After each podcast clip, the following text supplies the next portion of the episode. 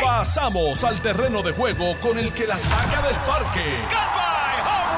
Le estás dando play al podcast de Noti 1630. Pelota dura con Ferdinand Pérez. Bueno, ¿qué tal amigos? Saludos cordiales, bienvenidos a Jugando Pelota Dura, 10 en punto de la mañana. Esto es Jugando Pelota Dura de 10 a 12 del mediodía. Yo soy Ferdinand Pérez. Recuerde que usted puede unirse a esta conversación, a este diálogo que tenemos aquí todos los días eh, por las redes sociales, Facebook de Noti1, Facebook de Jugando Pelota Dura, y usted inmediatamente forma parte de esta conversación. Hoy vamos a hablar de múltiples temas, entre ellos vamos a retomar los temas de lo que está pasando dentro de la uniformada y vamos a hablar un poco de esta de esta feria de servicio que se ha organizado hoy en el centro de convenciones para policías retirados. Eh, ya tengo varias llamadas desde temprano en la mañana de gente que no está conforme con lo que están ofreciendo. Me dice que los cogieron de tontejo. No sé si es cierto o no. Voy ahorita a, a conversar con algunas personas que están allí y voy a abrir la línea telefónica ahorita para personas que hayan ido a esta feria y que nos cuenten, bueno, si están satisfechos o no. Ahorita voy a hacer voy a abrir las líneas telefónicas y también vamos a hablar con Gabriel Hernández. ¿Quién es Gabriel Hernández? El mismo que convocó a todos los policías para la interrupción de servicios eh, hace dos semanas atrás. Está haciendo nuevas declaraciones y emplazando, está dando un nuevo ultimátum al liderato político de Puerto Rico de que si no se concretan, si no se evidencian gestiones a favor de la policía, o sea, eh, eh, acuerdos, acuerdos, documentos que se firmen que puedan provocar un los beneficios que ellos están reclamando, eh, que se preparen para el fin de semana de eh, el pavo del Thanksgiving. Lo dijo está, lo dijo, hay un video de eso, lo grabamos anoche en el programa de televisión y a las 10 y 30, si todo sale como acordamos, debemos estar hablando con él, cómo reaccionará la policía, se unirá a este nuevo esfuerzo a este nuevo paro de servicio. Vamos a hablarlo. Vamos a hablar de los salarios, señores. De, he visto por ahí, estoy monitoreando y retratando las ofertas de salario que se están ofreciendo. Anoche vi una muy interesante a 8.50. Allí al lado tuyo. Está allí, antes de llegar a tu casa. Está. Eh, ya mismo te hablo de ella. Me parece interesante todo lo que están haciendo las empresas privadas para reclutar gente. Hay un nuevo estudio, señores, hay un estudio preparado por el economista eh, Cueto que eh, indica la enorme cantidad de jóvenes que han abandonado las escuelas de Puerto Rico. Eh, le voy a dar un numerito, 33.704 estudiantes abandonaron las escuelas de Puerto Rico del 2015 al 2021. Vamos a hablar de eso que parece importante. Washington, allá estaba Ricky Rosselló ayer eh, con un montón de gente reclamando la estadidad. Lo vi lo más contento en los videos. Parece que está logrando su cometido. Eh, también en Guánica, señores, se inicia por fin la demolición de los, eh, de los edificios que se convirtieron en edificios y hogares inservibles, no seguros, después de los terremotos en el área sur de Puerto Rico. Guánica fue de los más afectados. 117 viviendas van a tumbar allí en Guánica lo que demuestra el impacto que tuvo eh, todo este asunto de, los, temblores allá en el, en el área sur de Puerto Rico. Y eh, Pierluisi aclara que no todos los maestros estarán recibiendo el premium pay. ¿De qué se trata? ¿A quién dejaron fuera? Ya mismo converso sobre esos temas. Eh, he querido conversar hoy aquí y con ustedes y con todos los buenos amigos que nos escuchan con nuestro querido amigo don Francisco Bartolomé una persona conocedora del tema eh, universitario en Puerto Rico por muchos años de trabajo y que siempre nos acompaña. Tiene su programa de radio aquí los sábados también con dos ilustres puertorriqueños. ¿Cómo estás, Bartó? Muy buenos días, Ferdinand. Gracias por la invitación. Este saludo a este enorme público que te sigue todos los días este, con comentarios y análisis muy, pero que muy importantes. Mira, Barto, yo antes de, empezar a hablar, porque vamos a tener una llamada en los próximos minutos muy importante. De hecho, llámalo ya. Llámalo ya y vamos a ver si lo conseguimos ahora. Eh, porque este eh, esta información que ha salido aquí del doctor José Caraballo Cueto, a mí me parece que es un tema que podríamos arrancar con él, que es el tema de la deserción escolar en Puerto Rico, cómo eh, sabemos que existe. ¿Cuántos años llevamos hablando de deserción escolar, no? Eh, hemos hablado, todos los gobernantes, todos los candidatos prometen ver cómo lo atienden, pero lo que nos ha pasado como país, entiéndase pandemia, eh, María y los temblores, han eh, provocado, han provocado un, grave daño a ese sistema educativo nuestro, provocando que miles de estudiantes se hayan ido de las escuelas. Dice el doctor José Caraballo Cueto que eh, más de 30, 33 mil estudiantes abandonaron sus clases en las escuelas públicas entre los años 2015 a 2021 una cantidad suficiente, escucha esto Francisco Bartolomé, aguántate de la silla, una cantidad suficiente para llenar 95 escuelas en Puerto Rico con un promedio de 355 estudiantes por escuela. Así es, este, y no vemos iniciativas importantes para rescatar los de sectores escolares. Este, el problema va a ser mayor, Ferdinand, lamentablemente, porque hay dos extremos que producen la deserción escolar en las escuelas. Uno es una problemática social, el entorno de la escuela, la situación que estamos viviendo, pero el otro es el aprovechamiento académico. Ese es otro tema. No estamos teniendo aprovechamiento académico, pero además de eso tuvimos la pandemia que no hemos podido recuperar estos estudiantes. Cuando esa masa de estudiantes no pueda eh, integrarse, pasar el grado, ahí sigue sumando desertores escolares. Y ahora más, porque también se suman los buenos estudiantes que se quieren ir del país ante una problemática diaria que vivimos. Eh, así que para el gobierno va a tener que arreglar menos escuelas. Sí. Mira, eh, Bartolomé, tengo en línea telefónica al doctor José Caraballo Cueto. Eh, doctor, ¿cómo está? Buenos días a a toda la audiencia. Qué bueno. Bueno, estaba aquí haciendo un resumen, Caraballo, de, de lo que usted hace, lo que se publica hoy de este estudio que usted preparó hoy, o que ha preparado y que se ha empezado a publicar desde hoy, donde se habla de, de, esta, de, este número tan impresionante de jóvenes que pudieron haber abandonado las escuelas, ¿correcto? Correcto, sí. Hicimos un estudio, una investigación como parte del Observatorio de la Educación Pública que tiene su base en la Universidad de Puerto Rico eh, donde estudiamos en este caso lo que es los determinantes o, los causantes de la deserción en Puerto Rico en el periodo más reciente, en los últimos seis años.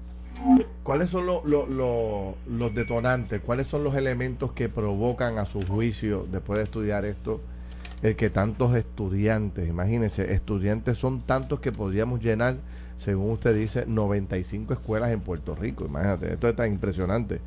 Eh, ¿Cuáles son los elementos que provoca esto, eh, doctor? Bueno, hay una, serie de factores.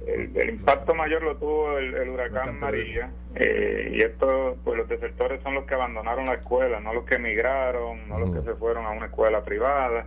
Eh, después del huracán María, pues la respuesta a ese desastre natural fue tan deficiente eh, y de hecho muchas escuelas se, utilizaron como refugio por un periodo prolongado, no se, no se repararon a tiempo eh, y prácticamente quedaron relegadas esas escuelas públicas, pues eso eh, hizo que se perdiera la conexión que tenían los estudiantes con esas escuelas y hubo una deserción sumamente alta durante ese año. Pero aparte de los desastres naturales, tenemos la, la pobreza. Estamos hablando de que el 86% de estos de estos desertores están bajo el nivel de pobreza, o sea, casi nueve de cada diez desertores eh, es pobre.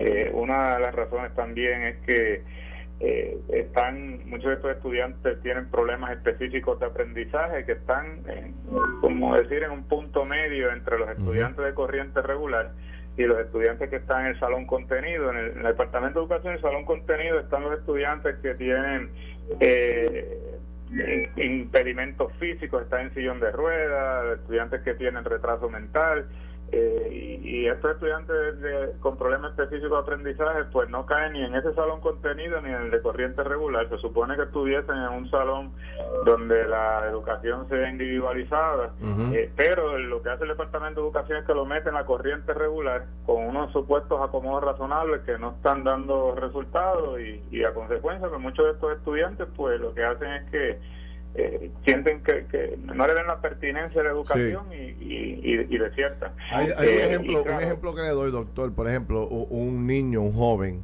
con problemas en matemática, en ciencia, en aprendizaje, no domina esas materias, qué sé yo, el español, el inglés, por un ejemplo pero con una con, con un buen coaching, con, con ah, ¿cómo se dice? Con, con tutorías, con, con, un programa de apoyo que no existe, pues quizás el hombre puede, puede mantenerse en la corriente regular, como usted plantea, pero meterlo en la corriente regular sin ese apoyo va quedándose rezagado, rezagado y al final del camino eh, engancha los guantes, ¿correcto? Por ahí. Correcto, y, de hecho, eh, como parte del estudio entrevisté a algunas maestras y le preguntaba por las tutorías que se dan en el Departamento de Educación y en muchas escuelas, para sorpresa mía, no se dan ningún tipo de tutorías y en las que se dan pues dan unas eh, organizaciones que realmente no, veces no tienen la preparación. Ellas mismas dicen, mira, lo que hacen es, perder el tiempo. Los estudiantes van para coger una, una merienda que le dan, eh, pero no, no están realmente eh, apoyando lo que se hace en el salón de clase durante el día. Y yo creo que si de verdad queremos tener otro país menos violento, otro país donde eh, nos sintamos que, que, que, el progreso se ve en todas las estratas sociales, tenemos que eh, definitivamente atender la crisis que hay en la educación pública en Puerto Rico. Veo aquí que dice usted que, que la edad promedio es entre 14 años y 14 y, y por ahí hasta el grado número décimo y un décimo, que son los grados más difíciles. Esos son los dos grados más críticos. De, de, bueno, siempre se ha dicho que cuando pasan a la, a la intermedia o pasan a la high school por ahí, desde el octavo grado ya empieza la crisis, ¿verdad? Y usted plantea que, eh, pero el grado 11 sigue siendo como que el grado más crítico. Correcto, eh, estamos hablando que en la escuela superior es donde más aumenta la, la, deserción y el grado 11 en particular es donde la tasa de deserción alcanza su, su punto máximo.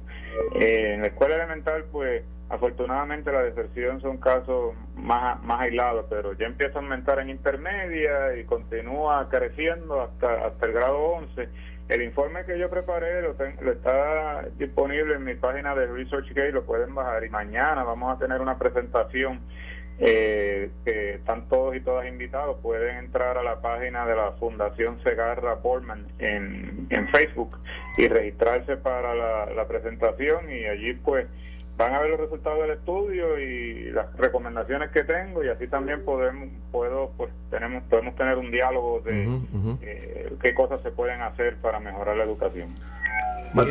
Doctor. baja un poquito el radio este doctor que creo que tiene ahí un hay un poquito de ruido. Ajá adelante, Sí. doctor Cueto primero este le felicito por el estudio. Eh, obviamente no he tenido la oportunidad de revisarlo como corresponde pero le pregunto y le comento, el asunto de la deserción escolar es un problema eh, que lleva muchos años en Puerto Rico, y hablando particularmente de Puerto Rico. Los estudios que, que hemos examinado en el pasado, todos tienden a indicar los mismos hallazgos desde el punto de vista de aprovechamiento del entorno social, la problemática que, que trae este, esta deserción, la pobreza, este, eh, suelen ser los mismos factores, factores que aparentemente por años no se atienden o no se atienden, digamos, efectivamente. Entonces, yo quisiera separar, le comentaba a Ferdinand que yo veo el asunto de la deserción escolar con dos extremos, ¿verdad? Uno que tiene que ver con el entorno social que a veces impide que uno concentre en, en la materia y otro que, viene, que tiene que ver con los aspectos académicos, el contrato que tiene el estudiante con el maestro en el salón de clase para cumplir con su tarea académica. Que dicho sea de paso, la pandemia trajo como consecuencia este asunto de la tecnología, la, educación a distancia, y pudimos evidenciar cuán distanciados están los padres de los estudios de sus hijos. Entonces, la pregunta que le quiero hacer es, eh, ¿Pudo el estudio profundizar algo desde la perspectiva académica? Porque todos sabemos que, y Ferdinand eh, comenzó a hablar sobre esto, en el asunto de la matemática supone una continuidad. Esto no es que lo dejaste y de repente brincaste y lo tomaste. Este, es complicadísimo. Álgebra, cálculo, cálculo 1, cálculo 2, trigonometría, todas estas cosas. Oye, eso hay que darle. Y, y, como tú dices, tiene que tener continuidad. Hay que tener este, talleres de apoyo. O sea. ¿Cuánto, ¿Cuánto se pudo profundizar en los aspectos académicos? Sí, uno de los factores que también intervienen en, la deserción es el bajo aprovechamiento académico y como ustedes señalaban, ese aprovechamiento académico en los últimos años ha venido a la baja. eh, y eso es preocupante porque aún los estudiantes que permanecen en el sistema cuando salgan al mercado laboral no van a tener las destrezas que se necesitan o si van a, estudios universitarios igual. Eh, y tenemos que tomar eh, cartas en el asunto con esto del aprovechamiento académico. Yo recuerdo por ejemplo el año pasado cuando vino eh, la pandemia, que el Departamento de Educación no estaba preparado y lo que dijeron al final fue que todo el mundo iba a pasar. Y eso, pues, alguna gente lo celebra, que bueno que todo el mundo pasa, sí. lo, que nadie. Y eso es fácil, darle una A es fácil. Lo difícil es cómo vamos a, a, reparar esas lagunas que, se generaron durante esa pandemia para que esos estudiantes no tengan eh, un desfase con respecto a, estudiantes que están. En, otra eh, en otro centro de hecho nosotros eh, estamos nosotros estamos esperando que, educación publique el estudio de el aprovechamiento académico que se hace la prueba PISA creo que, se llama que habla precisamente cuántos niños fracasaron en esta materia en esta otra en esta otra o cuántos superaron las materias. No, y que queremos ver también el resultado del proyecto del verano que tampoco lo conocemos qué se pudo hacer con estos estudiantes este, la realidad es que también este, cada vez se, se convierte en un problema mucho más serio. Sabemos que cuando uno va a un estudio reciente y también histórico con respecto a los confinados del país, la inmensa mayoría, si no el 90%, son desertores escolares, así que se convierte en una problemática social muy, pero que muy seria, y sobre todo en tiempos cuando ya estamos viviendo una ola criminal este inmanejable. Bueno. Correcto. Eso, eh, por eso yo decía que este, este tema de, de, la educación pública es un tema que nos compete a todos y, tarde o temprano nos afecta eh, a todos y, y todas. Mencionaba ahorita también la participación de los padres, por eso yo digo que esto es un problema de todos, porque eh, los padres no pueden pretender que los niños vayan que por su cuenta pues eh, saquen buenas notas, sin, sin unos padres que estén detrás de ellos ayudándolos, mentoreándolos, dirigiéndolos. Eh, una, en parte de la encuesta que hice a las maestras, eh, por ejemplo, hubo una que me dijo, en esta escuela hay 500 estudiantes y en la asamblea de padres, que es la actividad que se hace el primer día de clase para orientar a los padres sobre la escuela, el nuevo año académico, fueron dos padres, padres de dos niños, de una escuela que hay 500 niños. Eh, y me dijo, mira, se hizo por la mañana, se hizo por la tarde la asamblea, por si trabaja por la mañana, trabaja por la tarde puedan ir. Eh, a mí me parece que tenemos que, tomar cartas en, Pero qué bueno que traes ese, ese tema. Yo no sé si ustedes recuerdan que Alejandro García Padilla eh, hizo obligatorio el tener que buscar las notas de tus hijos a la escuela, si no, podrías este, afectarte con las ayudas económicas de, que, ofrecen tanto federales como locales.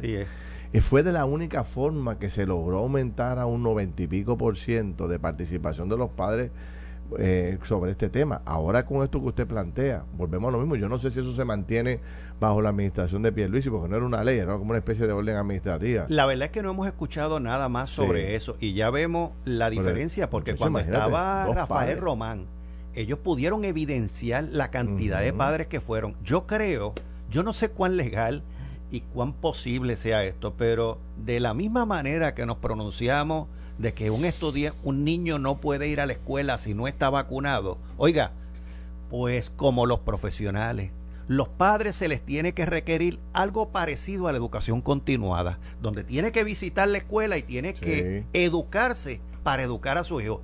Ese, ese, ese mensaje de algunos padres que dicen, a mí no porque yo no soy maestro, eso lo tenemos que romper. Bueno, doctor, no tengo más tiempo. Gracias. Le agradezco, lo felicito. Lo voy a llamar para ver si hacemos algo también en el programa de televisión, pero muy buena información la que, la que ha hecho pública. Si puedes repetir cuándo es. Ajá, ¿cuándo es la, información que dio, doctor, del Facebook y para conectarse con el foro? Sí, mañana es la, actividad en el foro. Pueden entrar a la página de la Fundación Segarra Borman en Facebook y ahí tienen los detalles para poder eh, acceder. La, la, presentación va a ser a las 12 del mediodía mañana miércoles. Fundación Segarra Borman. Muy bien. Segarra Borman. Muchas gracias. Éxito, ah, éxito, que quede muy bien. Bueno, voy a hacer una corta pausa. Cuando regresemos, tocamos un poco de, resumimos este tema y entramos en el tema de el posible, el posible paro nuevamente de los policías. Vamos a tener ya mismo a Gabriel Hernández, que es el que está convocando nuevamente a otro posible a otra posible interrupción de servicio. y es interesante, Ferdinand, el vínculo de la educación con esto que estamos planteando de la policía. Venimos rápido. Estás escuchando el podcast de Pelota Dura, en Noti1 con Ferdinand Pérez. Bueno, regresamos 10 y 34 de la mañana. Yo soy Ferdinand Pérez, hoy me acompaña Francisco Bartolomé. Gracias por su sintonía. Estaba leyendo los comentarios de todos ustedes, muchas recomendaciones, comentarios de todo tipo. Eh, un dato para pasar rápido al otro, porque ya lo tengo en línea telefónica. Fíjense la encrucijada en la que nos encontramos con el tema de la educación. 33 mil estudiantes han abandonado la escuela del 2015 al 2021. Hoy ya, es, ya, ya se ha hecho bastante público las pruebas de aprovechamiento académica de nuestros estudiantes, bien por debajo, o sea, el aprovechamiento de nuestros estudiantes en las escuelas es uno que, que no hay nada por qué celebrar y entonces, para colmo de males, la universidad más importante del país, la Universidad del Estado, tiene sus portones cerrados y sus estudiantes están en la calle protestando y manifestándose. O sea, eh, tenemos, vivimos un momento muy delicado con relación al tema de la educación. Todavía hay escuelas que no se acaban de reparar, todavía hay municipios que no están dando clases. O sea, tenemos una urgencia con este tema de forma dramática y yo no escucho, de verdad te lo digo con toda honestidad, no veo la solución. No es una solución fácil. Pero Ferdinand, este, lo último que se ha comentado en los últimos años habla de la descentralización del sistema público de educación y esa descentralización eh, supone unos servicios eh, eh, más inmediatos a las necesidades del entorno de la escuela.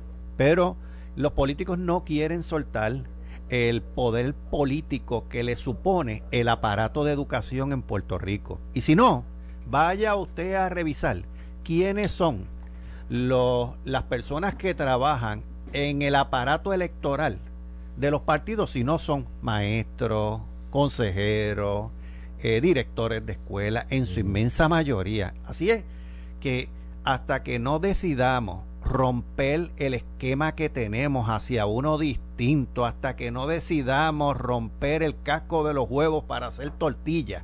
Este, hasta que nosotros no eh, tomemos esto con la seriedad que supone. Alguien dijo en algún momento, hombre, pero ¿cómo se lo vas a entregar la autonomía al director de la escuela? Primero que pierdes control. Hay que ver qué control tenemos hoy.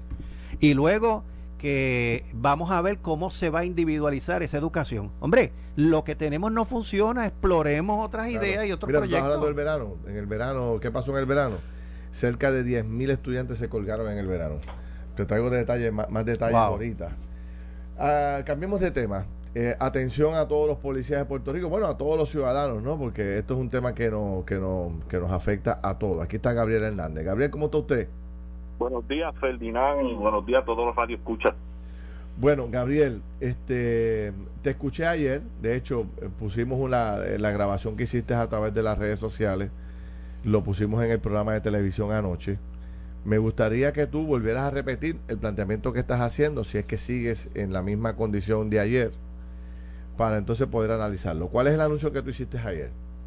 Bueno, la lucha yo creo que ya es, es, es obvia y, es ante el ojo público de Puerto Rico donde nosotros estamos exigiendo una vez y por siempre que se ejecute ya la ley 81. eh, como bien ustedes saben, el pueblo de Puerto Rico ya estamos cansados de las promesas, de muchas eh, palabrerías y lo que queremos es la ejecución de la misma.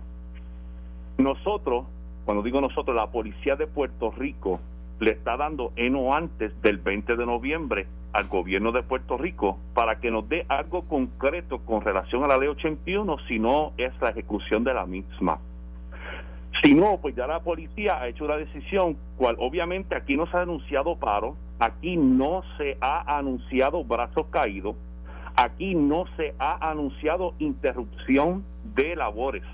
Aquí lo que queremos es, como dije anterior ayer y lo sigo manteniendo hoy, es que queremos una decisión o una declaración contundente, concreta, con relación a qué va a pasar con nosotros, porque nosotros no queremos que vuelva a suceder lo que sucedió ya el día de Halloween o el fin de semana de Halloween. Nosotros hablamos, eh, eh, bueno, eh, se le preguntó al gobernador varias veces por ahí, lo he escuchado decir lo mismo. Él dice que, y lo dijo en nuestro programa de televisión, él dijo, bueno, hay que ir una a una. Hay que ganar primero la de la Junta, el plan de ajuste de la deuda. Tan pronto ganemos esa, entonces entramos en el tema de la crisis de la policía. Ustedes eh, van a comprar esa, ese, ese planteamiento que está haciendo el gobernador. Nosotros no estamos comprando planteamientos desde hace nueve años, porque hace nueve años están diciendo, están eh, publicando y, y, analizando y hablando sobre planteamientos y lamentablemente no se han ejecutado. Ayer el, el, estuvimos en, la, en, la, en el programa de televisión Antonio Medina, que es uno de los miembros de la Junta de Supervisión Fiscal, y Antonio Medina dijo que la ley 81 tenía un buen objetivo eh, cuando se radicó inicialmente, pero eh, después se amplió tanto en vez de ayudar solamente, eh, perdió el enfoque que era inicialmente conseguirle beneficios a los policías, pero después añadieron a los bomberos, añadieron emergencias médicas, añadieron a los de corrección, y era tan grande el grupo que no hay dinero para poder cubrir eh, las necesidades de todos esos sectores. Más o menos así nos dijo a nosotros. ¿Qué te parece ese planteamiento? Claro, con eso dicho, el gobierno entonces tiene que ajustarse a los pantalones y si son necesarios enmiendas como lo hubo al principio, hay que hacerlo. Le voy a explicar algo, Ferdinand. El policía es el único en su clase. ¿Por qué? Porque no recibe seguro social los de la 447 y la ley 1. A diferencia de otros funcionarios públicos en nuestro país que ah, sí reciben seguro social y sí se estarían beneficiando encima del seguro social la ley 81 en este caso, el policía lo único que recibiría es el beneficio de la ley 81 porque es el único en su clase, como acabo de mencionar, que no tiene seguro social. Con eso dicho, es hora de ponernos los pantalones en nuestro sitio y si realmente nosotros queremos el beneficio de retiro digno para nuestros hermanos, si eso conlleva enmienda, vamos a comenzar a hacerlo a una ley que ya es existente. Ok, quedan 11 días para el 20 de noviembre, que es el plazo que, ustedes están dando. Eh, si no pasa nada en 20 días, ¿qué van a hacer ustedes? Aquí Lo mismo. No se ha convocado paro. Aquí no se ha convocado ningún paro. Nosotros queremos que se ejecute o se haga algo concreto antes del 20. Lo que sí les puedo decir es que nuestro silencio no es que nos hemos olvidado. Nuestro silencio es dando una oportunidad. ¿Han escuchado, ¿han escuchado ustedes o, tú has escuchado algo que, eh, que sientas que va por la ruta correcta? O sea, dice, por fin vemos movimiento en el bullpen. Eh, no, está a la velocidad que uno quiere, pero, pero hay ambiente para lograr nuestro objetivo. ¿Sí o no? ¿O no has escuchado nada? Están en el bullpen. Lo que necesito es ver más acción. Ok. Más acción. Pero no hay un paro, no hay un paro convocado para nada el día 20, después del No no se ha convocado, si usted escuchó bien mi video, en ningún momento yo he convocado un paro. Okay. En ningún momento. Solamente que queremos una decisión. ¿Usted cree que si ustedes tomaran una decisión similar a la anterior, contarán con el mismo apoyo que tuvieron en el primero? En el primero fue más de 8 mil policías, aparentemente. Indiscutible, indiscutible. La policía está más unida que nunca lo único que teníamos, y ya se fue, tristemente decirlo, era respeto. Era respeto hacia y el miedo y nos los quitaron ya. ¿No te, ¿No te preocupa que este segundo planteamiento o amenaza o reclamo, como se le quiera llamar, la gente lo tome a mal? Por ejemplo, aquí viendo algunos comentarios de las redes sociales, algunos plantean que que, tu reclamo es un reclamo justo, pero hacerlo como lo estás haciendo es irresponsable. O sea, con, buscando detener los servicios de la policía o afectar, eh, ¿verdad?, la tranquilidad del país, es irresponsable. Eh, es, es, es irresponsable de esa persona que está comentando decir ese comentario, ya que en ningún momento se ha dicho que va a haber un paro en nuestro país nuevamente la, esa persona que está ahí comentando debería pensar en la injusticia que está llevando a la policía hace más de nueve años. Y si es una persona consciente y que cree en la justicia, es lo que tiene que estar diciendo él, la policía se merece lo mejor, lo que se han ganado. Y si la policía hoy en día ejecuta una acción, es a base de una injusticia que llevan arrastrando por nueve años. Es una irresponsabilidad de esa persona que está comentando eso. Mira, eh, pues entonces descartamos ¿Tú estás descartando cualquier otro paro en el futuro? No, yo no estoy descartando ningún paro y como quiera la palabra paro no existe en mi boca, es en la boca de, la prensa. Eh, eh, hubo una interrupción laboral, pero yo solamente le digo que la policía está más unida que nunca y no, no estamos dormidos. Tú no estás anunciando una interrupción de servicio para el 20, pero tampoco se descarta nada, es lo que me estás diciendo. Es fácil, yo no estoy anunciando ninguna interrupción, pero la policía nos vamos a mantener unidos y nos vamos a dejar sentir. Ok. Pues vamos a ver qué. Ah, sí, Bartolomé. Eh, quiero, quiero destacar que eh, 758-7230, eh, voy a abrir las líneas telefónicas. Quiero hablar con policías nuevamente, policías nada más. Eh, policías activos, si es posible, ¿no? y también quiero conversar con policías que hayan ido a, a, la feria de servicios que se le está ofreciendo durante el día de hoy para ver si esa feria de servicios, porque hablaron, Gabriel, de que iba, había un montón de ayudas gubernamentales que, no, que el policía no estaba recibiendo, no conocía que existían. Y entonces están haciendo esta feria de servicios para que el policía pues, se pueda beneficiar de las ayudas que sean, ¿verdad? Eh, eh, veremos a ver si eso está funcionando y si realmente se está dando un buen servicio allí. Bartolomé, ¿tú tienes preguntas? Sí, eh, Gabriel, oficial de la policía, ¿verdad? Sí, ex, eh, retirado desde el 2014, pero sí sigo siendo un oficial de la policía de corazón. Gabriel, ¿cómo reacciona? Este es un momento donde se puede poner el ambiente tenso entre el, Ejecutivo, el gobierno, incluso la legislatura y, los policías por, por, por el cansancio este, de los policías de tantos años y de tantas promesas y nunca se puede cumplir. Pero el momento sugiere buena comunicación. ¿Cómo usted reacciona a algunos políticos que han utilizado el momento para decir que el problema de la policía es de la policía porque tuvieron la oportunidad de eh, votar para que eh, se les descontara del seguro social y no lo hicieron? Eso sería, eso sería añadirle más conflicto al conflicto ya existente. Así. Eso es una manera muy viable para tú ignorar una solución a un problema y eso es falta de liderazgo. El problema aquí consiste en que, o, o mejor dicho, la solución es que ellos puedan tener una solución y es el problema ante el gobierno siempre han buscado más leña y caminan hacia el fuego para nunca apagar la llama en vez de buscar un balde de agua y extinguir o extinguir esa llama. Ese es el problema, que siempre están buscando más conflicto en vez de buscar una solución. Así, así lo entiendo. Bueno, Gabriel, gracias. Vamos a ver qué pasa. Gracias. Este, vamos a ver cómo se mueve eh, la estructura política a atender el reclamo de los policías. Gracias. Gracias, Ferdinand, por el ah, tiempo. Siempre, siempre, ya hablaremos. Este, fíjate las circunstancias en que estamos. Eh, por lo menos dijo que no hay un paro o una interrupción de servicios convocada para el día 20. No lo descartan, ¿verdad? Pero hay un emplazamiento y quedan 11 días para cumplir. Tú y yo sabemos que no van a cumplir. Hay dos En 11 días aquí no se resuelve absolutamente nada de la policía.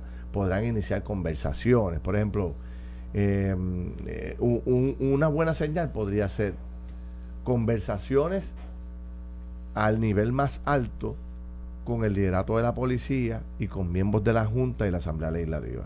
Pero conversaciones de verdad. O sea, sentado en un salón, el gobernador en la esquina, eh, eh, Natalia en la otra, los presidentes de los cuerpos. Bueno, ¿por dónde vamos a romper a ayudar a la policía? Y que la policía esté presente, ¿no? Para que vea, digo, los, líderes, ¿no? Vean lo que está ocurriendo. Bueno, y, y, esas decisiones tienen que ser unas que convenzan, o sea, eh, los policías no se pueden seguir sintiendo engañados. El gobernador los otros días, en estos días, eh, mencionó que se había reunido con los gremios de la policía y todo eso y que el resultado de esa reunión para él como una de las opciones era extender el periodo para ganar tiempo con la Junta. Ahora, eso que él se lo adjudica a los gremios, a los, a los grupos eh, de la policía, ¿cómo cae? Ahora los, los, policías que nos van a llamar, eso, eso qué impacta, eso ellos lo pidieron, cuánto alivia y al gobernador y al ejecutivo. Vamos cumpliendo con ellos porque el ánimo se sigue eh, afectando. Ahora podemos entrar en un ambiente tóxico. Sí. Este, Digo, las declaraciones de él de ayer con las de hoy son muy distintas. Ayer en, en, el, en las redes sociales hizo un, un ultimátum. Si no hay algo concreto al 20 de noviembre, aténgase a las consecuencias. O sea que trabaja con el resumen del resumen. Sí, sí. Así que eh, hoy lo noto un poco más suave, diciendo, no, no, yo no he convocado a nada, tú sabes. Este, pero ¿qué dice la policía? Me gustaría eh, que, que, nos llamaran 758-7230. Me gustaría hablar con alguien que haya ido a la feria de servicios en el centro de convenciones, eh, que me contaran qué pasó. Yo he recibido múltiples llamadas de algunos amigos que me han escrito que, bueno, pues están decepcionados por lo que pasó, pero me gustaría escuchar más gente, ¿no? Que, que, es realmente y, y, y, en qué ánimo está el policía hoy, a diferencia de aquel primer día de interrupción de servicio, si están en las mismas o no, ¿verdad? Hay ya varias llamadas. Vamos, vamos a coger algunas de ellas. Dale, mente maestra. Buen día. Hola. Hola. Por aquí. Hello, buenos días. Le escucho. ¿Con quién hablo? Sí, con Edwin Rivera. Cuéntame. Eh, sí, mira, yo estaba esta mañana, desde las 3 de la mañana salí de mi pueblo en Jayuya para la gran feria que hubo en el centro de convenciones, donde verdaderamente allí no hubo nada, ningún tipo de beneficio para ninguno de nosotros. Estaban las oficinas del gobierno, pues nos daban una orientación. ¿Qué necesita? Pues necesitamos ayuda pues le podemos dar esto, tenemos esto, esto, y no tenemos ninguna otra ayuda. O sea, nos salimos de allí con un, una, un dulce y un café que nos dieron. Llegamos con sin nada y salimos con eso. Eso fue verdaderamente. Eh, eh pero, pero, pero dame un poquito más de detalle, porque tú sabes, eh, eh, por ejemplo, ustedes llegaron allí, ¿qué, ¿qué, había allí? ¿Habían múltiples agencias de gobierno dando servicio? Es correcto. Eh, la, la, famosa la famosa mesa y cada cada agencia como que un espacio no exacto con un espacio había una bolsita eh, los compañeros este cogían la bolsita seguían echando lápices y, las cositas que había encima de la mesa y con eso fue lo que salieron de allí.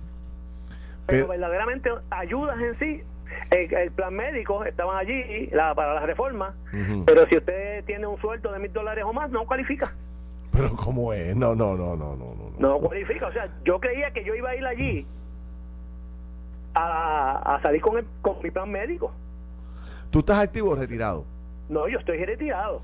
O sea que eh, eh, tú estás retirado y tú, eh, y esto es, mire señores, esto que está diciendo este señor, este es el pan nuestro de cada día. Miles de personas no pueden coger a pesar de que tienen un ingreso de miseria, no pueden coger el plan del Estado porque supera en más de mil dólares mensuales este, sus ingresos.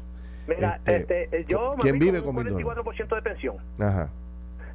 59 años, 31 años de servicio. Y no cualifico para nada, ni para cupones ni para plan médico. Había compañeros allí que están activos y nos decían, mire Rivera, nosotros somos policías, nos ganamos 50 mil dólares porque los policías están ganando un buen sueldo ahora mismo, ¿verdad? Eso, eso, eso es. Eh, pero ellos cualifican para todo. ¿Y por qué ustedes, si, si, dieron su vida por la policía, por qué no cualifican? Que lo que reciben son mil dólares o menos. Y estamos hablando de una, cantidad que no es, tan grande de policía, una cantidad. No, no somos, no somos tantos. Y tal vez es el policía con la esposa, tal vez. ¿Eh?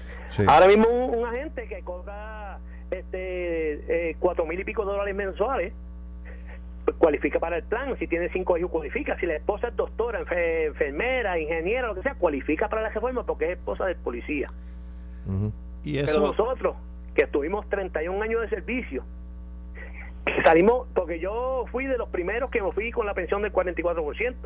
De, de los que se fueron después que yo, están por debajo del por ciento mío. usted viene de Jayuya, de Jayuya, va, yo, yo, fui de Jayuya, yo salí a las tres y media de la mañana de Jayuya. Wow. O sea, eh, déjame hacer una pregunta. En el caso, no hablemos del, del, del policía este, que está activo. Quiero hablar ahora del policía que se retiró. Es decir, que un policía se retira con 20 años de servicio. ¿sí? ¿Así es? No, los policías tienen, eh, tiene que tener 30 años de servicio. Ok, 30 años. Y, una vez... 55 de edad. Y 55. Y 55, ok. Y es un 401K, eh, o sea, tampoco es que tiene nada, eh, recibe lo que aporte. Y entonces la pregunta sería, ¿cuál es la opción de un plan médico para el que se retiró? Pues la opción es que nos den la reforma. Nosotros que no, o sea, entonces que no tenemos hoy plan médico. No, no, no, tenemos plan médico, tenemos que costearlo. No, no, no, no, no. Y si yo hizo, y si yo soy casado, por ejemplo, ¿verdad? Este, el plan médico más barato me vale 500 dólares. Así es. Para mí, para mi esposa. Y estamos hablando de una cantidad reducida, Bartolomé, de gente que pudiera incorporarse fácil al plan de salud del Estado. Lo hemos hablado 20 veces. Eso se habló el cuatrino pasado. o sea, es una cosa que. Fíjate, dice que el plan médico eh, puede costar hasta 500 dólares y sabemos que hay más, eh, policías retirados que no van a recibir, hoy no recibirían ni 500 dólares. No, es correcto, es correcto. Bueno, amigo. Eh, un ejemplo, si yo fuera, eh, me fuera retirado ahora con 30 años de servicio y 55 de edad, yo voy a recibir el por ciento de la pensión, para, poner un ejemplo, un 40%, pero fue de lo que yo ganaba en el 2013. Sí, sí, sí. Amigo, gracias. Déjame, déjame, déjame coger otro amigo tuyo acá que me está llamando más policías. Hola, buen día. ¿Con quién hablo? Hola. Saludos, Ferdinand, ¿me escucha? Sí, muy bien. ¿Con quién habló? Eh, anónimo del área este. Ok, perfecto. Cuéntame. ¿Tú fuiste a la feria o, quieres hablarle? No, no, Yo, soy activo. Yo ok, estás activo. Cuéntame, ¿cómo, ¿cómo está el ánimo de los policías en estos momentos? ¿Ya está todo el mundo más tranquilo, concentrado en el trabajo? ¿No hay ambiente para interrumpir, interrumpir funciones o todo lo contrario? Honestamente, hasta que no se corrija el retiro de los policías, y, yo quiero ser enfático en esto, el gobernador con el respeto que, ¿verdad? que se merece, hizo un anuncio, a mi entender académico, ¿verdad? De, que el policía se pueda ir automático a los 6-2, cuando con una dispensa te puedes ir a, los a los 6-2 y, y es académico el anuncio. exacto, corrígeme esto porque anoche me lo dijeron y yo no lo podía creer. y otra persona me llamó y me dice que eh, eh, pues llevaron al gobernador a una opinión errada. Corrígeme tú que eres policía activo. Eh, hoy, te, supongo que tú te retiras a los 58, pero tú puedes pedir una dispensa para retirarte a los 60. Y a los 60 puedes pedir una dispensa para retirarte a los 62 a los 62, o sea que Correcto. el anuncio del gobernador es, académico. Por eso, y él está anunciando que va a lo, que ha logrado eh, que los policías y va a enmendar el reglamento para que los policías se, puedan retirar a los 62 y los policías dicen, eso ya, existe. Ya eso existe. Eh, eso existe, correcto. Y no resuelve el problema y le voy a decir por qué.